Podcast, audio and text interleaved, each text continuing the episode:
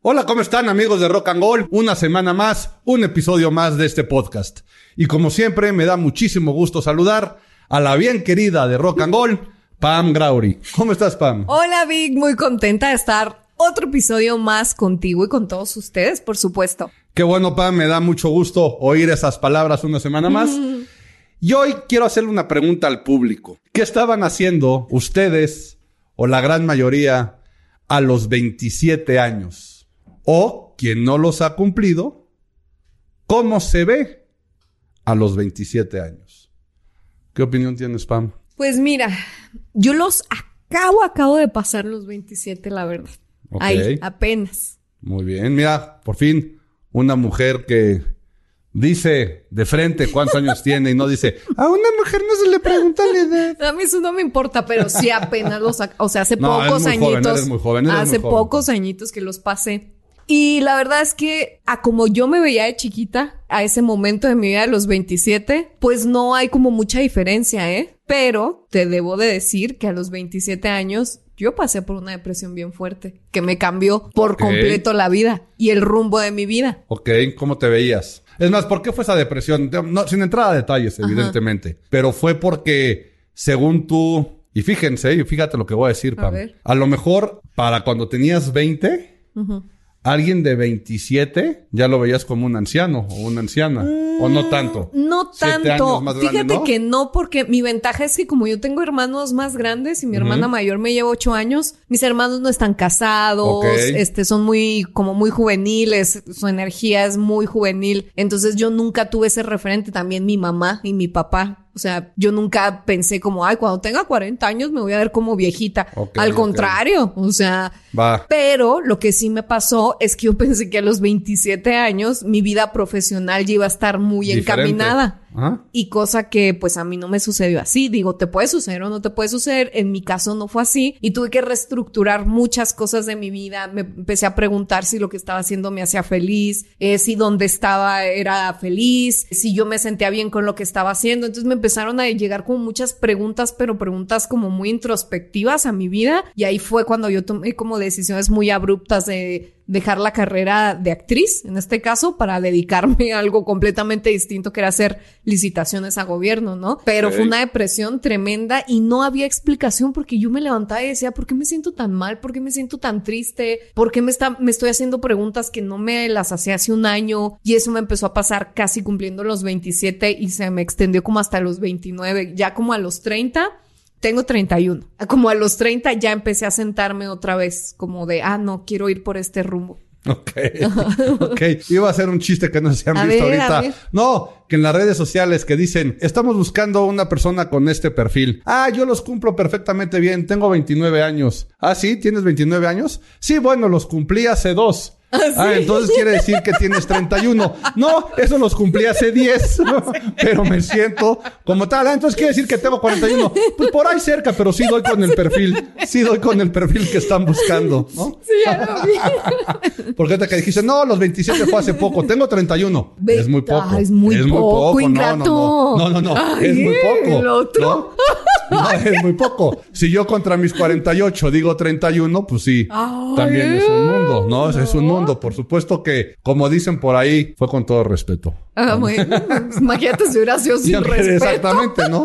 que también esa es otra, que cuando alguien te dice, antes de decir algo con todo respeto, sabes que viene un comentario con todo, con todo, menos con respeto. O sea, va a traer de todo menos respeto. No, pero lo que iba con esto, Pami, por lo que te pregunté, justamente iba por ese lado, porque muchas veces cuando tú tienes, no sé, 17, 20, vamos a suponer, en tu caso ya nos contaste que no. En mi caso, fíjate que no me acuerdo. ¿No te acuerdas La verdad es que no me acuerdo. Ah, bueno. Pero ya estabas casado, ¿no? A los 27. No. A los 27 yo no tenía ni, no estaba ni cerquita de casarme. Ah. Y es más, me arrepiento porque hoy por hoy podría seguir teniendo la misma opinión y seguiría igual que a los 27 años. Por lo que sí me queda claro es que. Bueno. No estaba, no, no estaba en el proceso. O sea, a lo que me refiero que yo no me acuerdo es que haya pasado por una cuestión de crisis.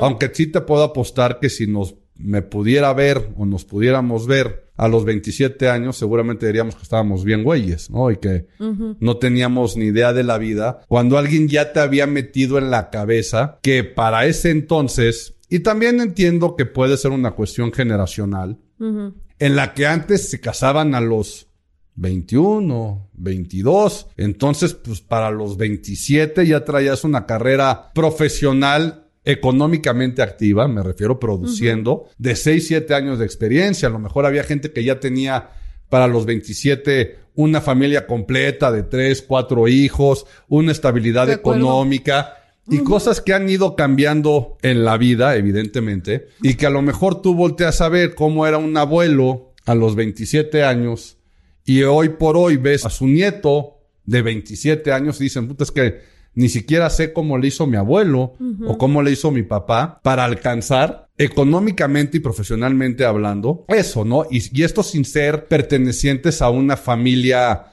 con un negocio propio o bien acomodada, ¿no? Socialmente o económicamente hablando. Entonces, Independientemente de eso, yo sí creo que todos traíamos en la cabeza que a los 27 años ya era una edad para haber sentado cabeza a hacerlo y que si tú te tardabas en hacerlo ahorita que me preguntabas a mí, por ejemplo, ¿no? ¿A qué edad te casaste? Y yo me casé a los 31 años. Mm, ¿A mi edad? A tu edad. Pero para las generaciones de abajo de mí, ¿no? Principalmente, perdón, arriba de mí, las generaciones arriba de mí, pues ya estabas viejo, porque si tú te comparas a que tu papá o tu tío se casaron a los 21 o 22, pues el cuate de 31 te decían es que yo a tu edad ya llevaba casi 10 años de casado, ya tenía tres hijos, uno de ellos a lo mejor ya tenía 8 años, ¿no? Entonces, ¿qué onda contigo que a los 31 no, es, no has empezado? Y si nos vamos a las generaciones de hoy en día, pues todavía están hasta peor, ¿no? Porque todavía a los 27 años a lo mejor están pensando qué quieren hacer cuando sean grandes. Claro, sí. Sabes que a mí me pasó que todos mis 20 eh, o sea, yo desde muy chiquita he sido una persona que es económicamente activa. Desde muy chiquita trabajaba y no me pegó tanto por eso, ¿no? Como con esa parte de, híjole, este, el dinero o a lo mejor que a muchos amigos les pasa de, tengo 27 años y no tengo una casa propia, sigo eh, rentando. Sí me pegó un poquito la parte de a lo mejor decir, híjole, tengo 27 años y no tengo una pareja estable. Ahí sí me pegó. Ni he tenido como relaciones muy... Exacto. qué la ya, a ya, 27 gracias a Dios, eso ya, ya se me pasó ese pensamiento. Pero sí, parte de esa crisis fue eso, ¿no? Por suerte, en mi caso, mi crisis se dio como a temas más introspectivos, más hacia mi persona. Y yo platicando esto, porque yo tengo muchos amigos y amigas más grandes que yo, considerablemente más grandes, yo les preguntaba, ¿no? Como, oye, a ti a los 27 años nunca te dio esta crisis y sobre todo los que se casaron a los 21, 23 años y que tuvieron hijos antes de los 27, su respuesta ha sido como, ¿sabes qué, Pamela? Yo a esa edad tenía tantos cosas que hacer, tantos compromisos, cuidar a otra persona, cuidar ya dos hijos, tener que trabajar sí o sí y llevar el sustento a la casa, que no tenía tiempo de pensar en ninguna crisis de los 27, ¿sabes? Ok, bien. Que me parece eso pues muy, pues muy real, ¿no? O sea, cuando uno ya tiene como que tantas obligaciones y no solamente ves por ti, no solamente piensas por ti, sino que piensas por una familia, pues qué tiempo te va a dar como para hacerte estas preguntas de tan introspectivas, ¿no? De ay, sí está bien lo que quiero hacer y mi vocación y... Sí, no, ya, a esa edad y con una familia y demás no te queda otra más que sacarlos adelante. No te queda de otra, ¿no? A mí cuando yo paso esta, te lo digo honestamente, fue una depresión, depresión. Cuando paso esta depresión, se me va como que pasando el tiempo, que también lo platiqué con una psicóloga y también hice mucha investigación al respecto, ¿eh? Obviamente que estos pensamientos que para mí pues son tontos, como de ay, este, no tengo una casa propia o no he tenido una pareja estable, no estoy casada pues ahorita a mis 31 años te digo, qué bueno, que no me casé antes. de acuerdo. y como lo comentas, o sea, a lo mejor si me llega el amor y todo, qué bonito, pero no es algo que yo busque ni que desee, ¿no? De, ay, sí, este, necesito. O sea, no lo necesito, si se da que bien. El tema también, como dices tú, lo comentas muy bien, las generaciones van cambiando. El tema, pues, de tener una propiedad para los millennials y las generaciones que vienen atrás, pues ya el dinero está muy repartido, las propiedades son muy caras, no es lo mismo como nuestros papás, ¿no? Porque los, los baby boomers se apoderaron de las propiedades, o sea, de los terrenos son de ellos, ya nuestras generaciones pues está muy, muy, muy dividido y muy complicado. Pero fíjate, yo en, en esta investigación que tuve me di cuenta de algo porque en nuestro podcast de hoy es el Club de los 27.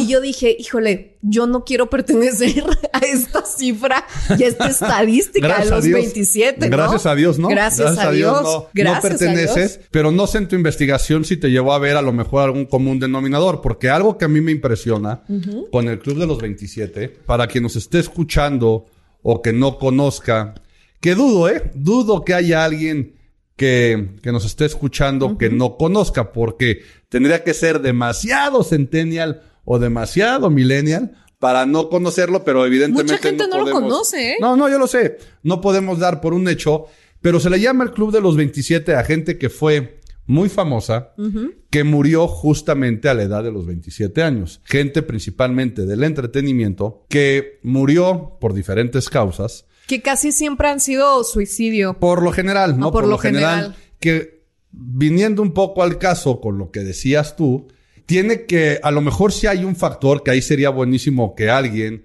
que tenga un conocimiento mayor en estudios tanto de sociología, psicología, que nos pueda dar sus comentarios o que se ponga en contacto con nosotros para nutrir más esta información. Pero a lo mejor y sí tiene que ver con estos rasgos de medio depresión por el que pasaste tú, Pam, en el decir, qué más quiero o qué viene, porque hablando de esto del Club de los 27, todos fueron personas extremadamente famosas, que es a lo que iba yo con el punto de, me llama mucho la atención, o es de llamar la atención, que a los 27 años ya habían logrado todo lo que habían logrado. Claro.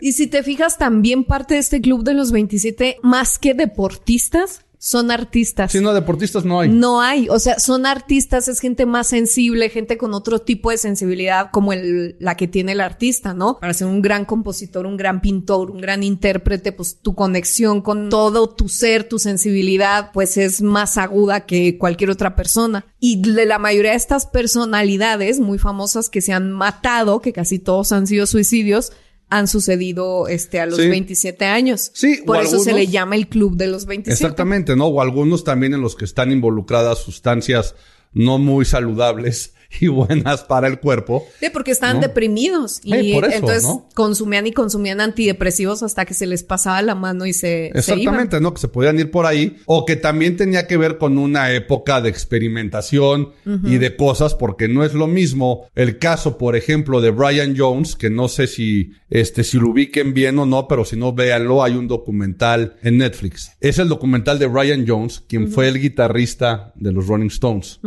y muchos lo consideran que era el genio musical de los Rolling Stones y que los Rolling Stones en gran parte gracias a él eran quienes eran en su momento o gracias a él también llegaron de ser quienes fueron. Pero en ese documental te dejan muchas puertas abiertas y te dejan muchas teorías hasta que no se los voy a quemar, pero que no tiene que ver tanto con las causas que se reportaron, ¿no? Pero si tú te fijas, o sea, Brian Jones en esa época, que era la época de los 60, finales de los 60, principios de los 70, pero él ya era un Rolling Stone, ya era una persona muy, muy famosa, ¿no? O el caso de Jimi Hendrix o de Janis Joplin, ¿no? Con unas carreras ya impresionantes, con ventas de discos, con muchísima fama. También quien tenga la oportunidad de darle un, este, pues un llegue o un clavado a la historia principalmente, por ejemplo, de Janis Joplin, es impresionante, ¿no? Cómo fue la primer mujer en todo el medio del, o el mundo del rock en los 60, cuando viene todo este boom, más toda la experimentación con otras sustancias y otras cosas, ¿no? Que regresando al tema de las cuestiones que tú decías, Pam, que tienen que ver con esos puntos de crisis o de este momentos de reflexión personales, como no importa la época, se ha ido repitiendo. Ahorita estamos hablando de los 60 pero también está Kurt Cobain de Nirvana. de Nirvana. En los 90 ¿no? En el 94. Amy Winehouse, que hace que 10, 13 años se murió. Amy Winehouse ha de haber sido, Amy Winehouse fue, ahorita te lo digo, uh, uh, uh, en el 2011. 2011. ¿Ok? O sea, hace 12 años. Entonces, sí está muy cañón. En el 87, Basquiat. Por ejemplo, ¿no? Entonces sí está muy cañón como no importa en qué década y cómo vaya evolucionando, si lo quieren poner entre comillas, lo podemos entrecomillar, y si no hablarlo textual, ¿no? Cómo la evolución de la sociedad ha hecho que haya un punto de freno o de atención a los 27 años.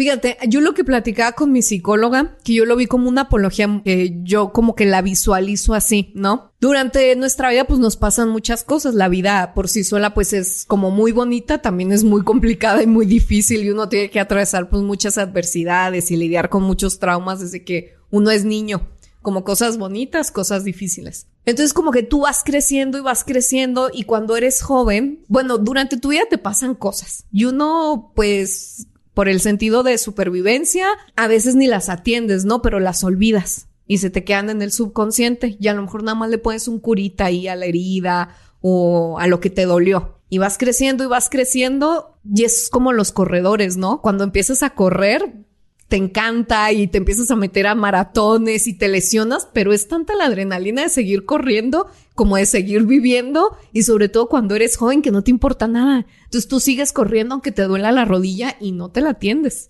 y no te la atiendes. Mm. Hasta que llegas a cierto punto o a cierta edad que ya es insoportable el dolor y lo tienes que atender porque si no, no puedes continuar. Entonces dicen que esto pasa cuando cumplimos 27 años porque ya es el punto donde estás terminando tus 20 y esa época loca, esa época donde te quieres comer el mundo, donde ya te enamoraste posiblemente por primera vez y el primer amor que más te dolió o cuando ya empiezas a ser conscientes a lo mejor temas que nunca atendiste durante tu vida, cosas que te sucedieron en la infancia, en los dieces, en la juventud, y no te lo atendiste en ese punto ya. Ya estás entrando a la adultez de tu vida y ese punto ya te está diciendo la vida como, hazte una pausa y atiéndelo. Es momento de voltearlo a ver. Ok. Entonces dicen que por eso la gente como que ya empieza con estas crisis y no sabes cómo sobrellevarlo y a lo mejor no sabes cómo traducirlo, que por eso empiezas como con esta confusión, ¿no? Tú crees, pero mira, por ejemplo, si supuestamente la humanidad ha evolucionando, ahorita la expectativa de vida, no sé cuántos años quieras o pienses tú que vas a vivir, Pam, pero yo por lo que veo, pues bajita la mano todo el mundo le tira a un 80s, 90 Claro, los 40 más o menos son tu, la mitad de tu vida. la mitad. Pero mentalmente a los 40 años, a cuando tienes 20, pues es completamente distinto. Pero antes la gente se moría a los 40 años. O tú veías hace... No, pero y no me voy a... hace cuántos no, años. No, no me voy a ir más para atrás, ¿ok? No, hace muchos. O sea, estoy hablando ya de generaciones pasadas, pero sí hace 40 años una señora de 60. Y era una anciana. Y era una viejita. Y te puedo apostar que si tú ves fotos en álbumes familiares, ¿eh? Váyase cualquiera de ustedes a su álbum familiar y vean fotos de que a lo mejor allá aparece su bisabuela o la tía, este, hermana de la abuela que nunca se casó. Yo qué voy a saber, ¿no? Que ahí se ven en los álbumes familiares. Ustedes ven a las señoras o a los señores también. En su cabeza dicen, no, pues sí, ya estaba viejita la señora, ¿no? Y la veías con un peinado característico, sus lentes, este, la forma de vestir, toda esta estimulación que tenían de acuerdo a la edad. Y a lo mejor te decían, no, sí, ya estaba grande, tenía 60 años. ¿No? Tenía entre 60, 65. Y no, pues ya, ya era normal, no, sí se murió de vieja, ¿no? Y era la señora, el don. Y hoy por hoy te quiere dar un infarto o les quiere dar un infarto. Yo, si bien estoy más cerca de allá que para acá, pero que de repente ves las noticias y dicen, no, no, no, pero que de repente ves las noticias y dicen, es que atropellaron a un anciano de 60 años y dices, puta, o sea, no, es en serio. O sea, y véanlo, hay noticias, ¿no? Es que un hombre de la tercera edad, un hombre de 60 años, oye, espérate, como un hombre de 60 años, pues todavía está al tiro, está joven, este, está activo, ¿no? Este, puede seguir haciendo deporte y eso ha sido por eso. Y yo creo que de ahí viene un poco esta idea y este dicho de que los 30 son los nuevos 20, los 40 son los nuevos 30. ¿Por qué? Porque la expectativa de vida ha hecho que veamos más lejanas las cosas. Por eso también veo normal que ahorita un chavo de 20 lo que menos quiera sea casarse.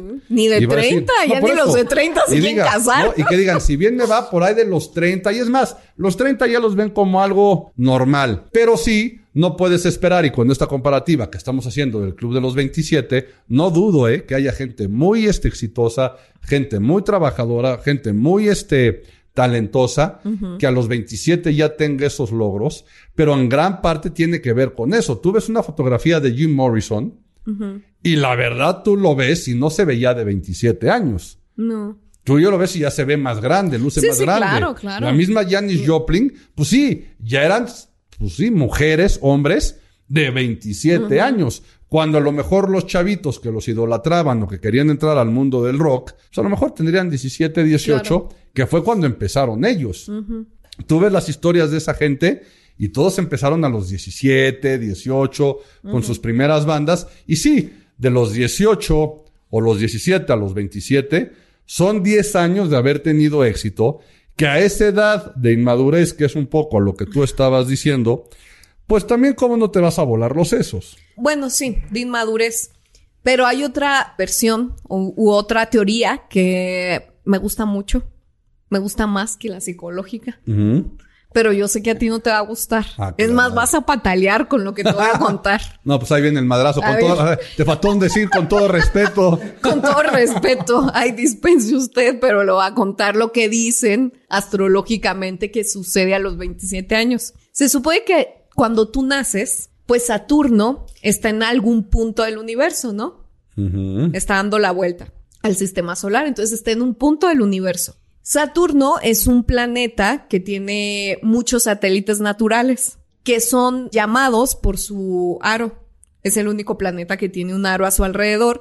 Entonces, este aro es muy magnético y por eso llega a él tanto satélite natural. O sea, imagínate, si la Tierra tiene un satélite natural que es la Luna y todo lo que nos causa la, la, Luna, todo el impacto que tiene sobre la Tierra, sobre el mar, sobre las mareas, que el ciclo menstrual de la mujer está acompasado con el ciclo de la Luna, por eso a veces cuando las mujeres como que tenemos em, pues temas así de, de, que dicen, ay, anda de muy mal humor o anda eh, como que hormonalmente muy rara. Histérica. Histérica. tiene que ver por la luna, ¿no? Porque hay luna llena, hay cuarto de luna, y, o sea, las diferentes fases de la luna. Ajá.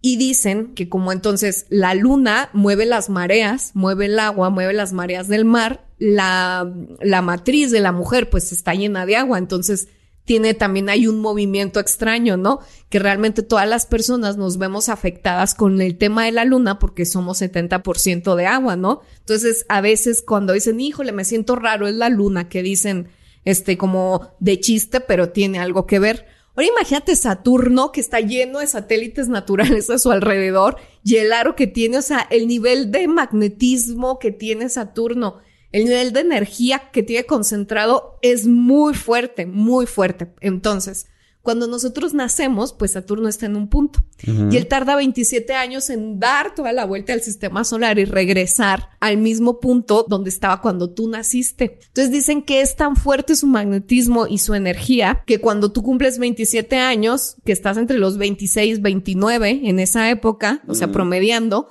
te empiezas a sentir así. Este fenómeno se le llama el retorno de Saturno. Lo pueden buscar en internet, ya ahí viene toda la explicación. Entonces, es el retorno de Saturno. Entonces, tú te empiezas a hacer este tipo de preguntas, ¿no? Lo que yo te decía, estoy bien, me siento bien, soy feliz con mi vida, estoy eh, satisfecho con lo que he logrado, estoy satisfecho con mi carrera, estoy donde debo de estar, debo de hacer algo más. Entonces, dicen que eso tiene mucho que ver con tu estado anímico y que por eso en esa edad que retorna Saturno, pues vienen a, tu persona tantas preguntas. Tantas cosas. No, pues está bien, suena interesante, evidentemente te creo, pero la única Pero no me gusta. No, no, no. La única duda y la única pregunta es ¿por qué dijiste no te va a gustar? Pues no, sé, porque no sé. Dije, o sea, me siento muy bruja al contarte esto, ¿no? Ah, no, bueno, eso ya, eso ya depende de cada quien. No, pero está padre, ¿no? O sea, está padre. Habrá gente en la audiencia que crea en esas cosas, habrá gente que no crea. Que realmente no es nada místico, es algo astrológico. Sí, astrológico, ¿no? O sea, eso estoy de acuerdo. Habrá gente que también escoge a sus parejas por simplemente el signo zodiacal al que pertenece. Jamás me involucraría con un Géminis en ah, mi pues vida.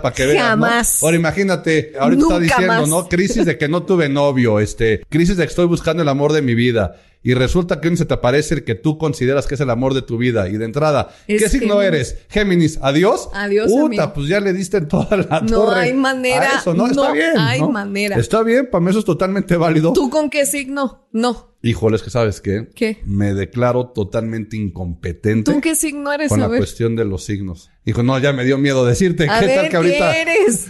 Bienvenidos al último capítulo de Rock and Roll, porque Pam en este momento quiere dejar de Acabas de cumplir hace poco, ¿qué eras? Sí, yo soy Virgo. Ay, Virgo es muy bonito. Ah, bueno. Put, put. Ay, Virgo es el más artístico, el más muy sensible, por eso a ti te gusta el tema de la música puede y eso. Puede ser. No te hubieras dedicado a esto, Virgo, hubieras sido un rockstar. Hay otros dicen que somos muy necios, ¿no? Que son intensos, que son este cuadrados, que somos este Sí, esos estructurados, pero tienen una parte muy artística. Yo la verdad no digo que no crea, ¿no? Algo debe de haber de verdad, pero pues según yo embonan las cosas como tienen que embonar y eso pasa en segundo plano. Ahora, lo que sí, y yo regreso con que de casualidad tiene mucha, y es totalmente válido tu punto, Pam, o sea, es totalmente válido tu punto y dar esta explicación, que además es muy interesante. Ahora, eso que nos estemos riendo y creas o no en los signos, en los astros, en los planetas y en la unión de los mismos para que pasen cosas en tu vida, sí es mucha casualidad que gente tan talentosa que logró tantas cosas a eso, y seguramente si la rascamos debe haber muchísimas causas de gente de a pie como nosotros que a los 27 años pasa por esto mismo, pero sí es de llamar la atención que a los 27 años todos o la gran mayoría de este club, o sea, es tan notorio que por algo se creó el club. Claro. O sea, la misma sociedad, la misma historia, el mismo tiempo, hizo que se diera este club. Si hubieran sido hechos aislados a diferentes edades, puta, pues el registro no existe y a la gente la verdad es que le vale madre hacer ese tipo de, estudios o de estadísticas. Lo voy a leer tal cual y literal, ¿no? Dice, un estudio realizado por académicos universitarios publicado en la revista médica British Medical Journal en diciembre del 2011 concluyó que no hubo un aumento en el riesgo de muerte para los músicos a los 27 años de edad, afirmando que hubo aumentos igualmente pequeños a las edades de 25 y 32, ¿no? Entonces, ¿casualidad? ¿Astros? Yo voto por astros. ¿Quién sabe si el estudio haya derivado de esa muerte? Porque además, si mal no recuerdo, es la última, ¿no? O sea, es la última de los 27. ¿Cuántos años tienen ustedes? Uh, pues, prepárense, amiguitas. Lo interesante también es cómo ya se creó este punto, pues místico, vamos a llamarle, ¿no? Místico de unión del el Club de los 27. Y si de por sí ya los integrantes de este club gozaban o tenían cierta percepción por parte de las audiencias, cómo se fueron dando los hechos, cómo se iban dando sus formas de trabajo, este, cómo iban desarrollando su creatividad, cómo se conducían en los escenarios. Tú si ves, por ejemplo, un performance o una actuación de Janis Joplin, de Jim Morrison o de Amy Winehouse en lo individual, tienen movimientos muy similares, tienen un comportamiento de muy drogadictos. Sabía, que todo el mundo está diciendo lo mismo. Pues claro, este, todo atascadote y saliendo a trabajar en ese estado, pues evidentemente. Pero no, cumplen con ciertos movimientos y ciertas ideas y ciertas cosas que evidentemente tenemos que seguir partiendo del punto que es una mera casualidad, pero de cómo logró irse juntando y irse acrecentando esta percepción del Club de los 27, que muchos artistas tienen miedo de llegar a, los, 27, ¿no? No, yo y sí. Quienes ya lo superaron, pues ya están. Pero yo sí creo en la idea un poco de que, o sea, sí tiene que ver el, este club de los 27 con personas que son extremadamente sensibles. Ahorita el comentario de drogadictos, la verdad, o sea, fue cotorreo, pero sí a lo mejor movimientos o cosas similares que te puedes encontrar en ellos porque es gente muy pasional. O sea, eran personas, todos los que hemos nombrado han sido verdaderos artistas. Y muy creativos y que aparte marcaron, o sea, sí marcaron épocas, o sea, marcaron, épocas con su estilo, con sus ideas, ¿no? Como lo quieras ver, pero fueron marcando y fueron poniendo ahí diferentes puntos a lo largo, en este caso, de la historia musical. Sí, gente muy enamorada, gente muy pasional, o sea, intensos, gente, muy, intensa con todo y, es gente que lleva su intensidad en cualquier ámbito de su vida personal, amorosa, con su familia, con la música, con sus fans. Entonces pasa, pasa lo que pasa. ¿verdad? Pasa lo que pasa y ya esta misma percepción del club se va acrecentando, se hace ese mito y va a dar para que el próximo que se sume del ambiente que sea, ¿no? Pero principalmente como hablábamos del entretenimiento. Valentín Elizalde, pero él lo mataron, no me acordaba. por ejemplo, ¿no? Ya hablando de, de artistas este, locales, vamos a suponer, o no. Es del club también. Ahí está en el club. Quién sabe si la estadística y los presidentes del club lo consideren dentro, ¿no? Sí, como Pero no. hay, hay este, no, no sé, no sé, hasta yo no me voy a meter con la carrera y con la vida del pueblo? de él, ¿no? Sí, del pueblo, pero no sé si pudiera catalogarse en esta parte internacional. Claro, claro. Ya sé que cualquiera que esté en los 27 lo podemos considerar, pero aquí sí, y yo seguiré repitiendo, ¿no? ¿Cómo era otro rollo, no? Y al grado que se bueno, no, a ti, a ti no porque eres, repito, muy joven, aunque ya nos dijiste tu edad por lo que pasaste y demás. Pero yo me acuerdo que cuando yo estaba en los 27, que eso sí te lo voy a confesar, muchas veces hasta se burlaban de mí y de seguramente muchos que nos están oyendo, que decían, uy, pues mira, él a los 27 ya había grabado tantos discos y era rockstar y estaba ahí y hasta estaba muerto y tú ve a los 27 no has hecho nada, güey. ya estaba muerto.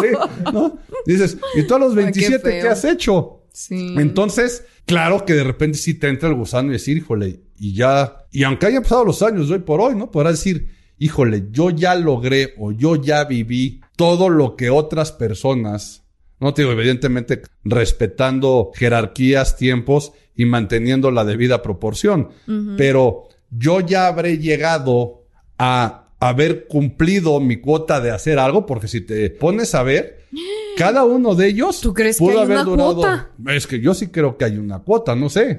O sea, me imagino que hasta en metas personales, y esto si quieren lo podemos ver luego en otro capítulo, pero, y no tiene que ver con los astros y con los planetas, pero yo sí creo que todos tenemos una misión que cumplir en esta tierra. Ah, claro. O sea, en algo estás. Entonces, a lo mejor te fuiste a los 27 porque ya habías cumplido tu cuota y ya habías hecho lo que tenías que hacer. Porque imagínense cómo estarían luciendo hoy por hoy Janis Joplin, no, pues no. Jim Morrison, y mi Winehouse, pobrecito. Este, Jimi Hendrix, ¿estarían activos todavía? ¿Seguirían?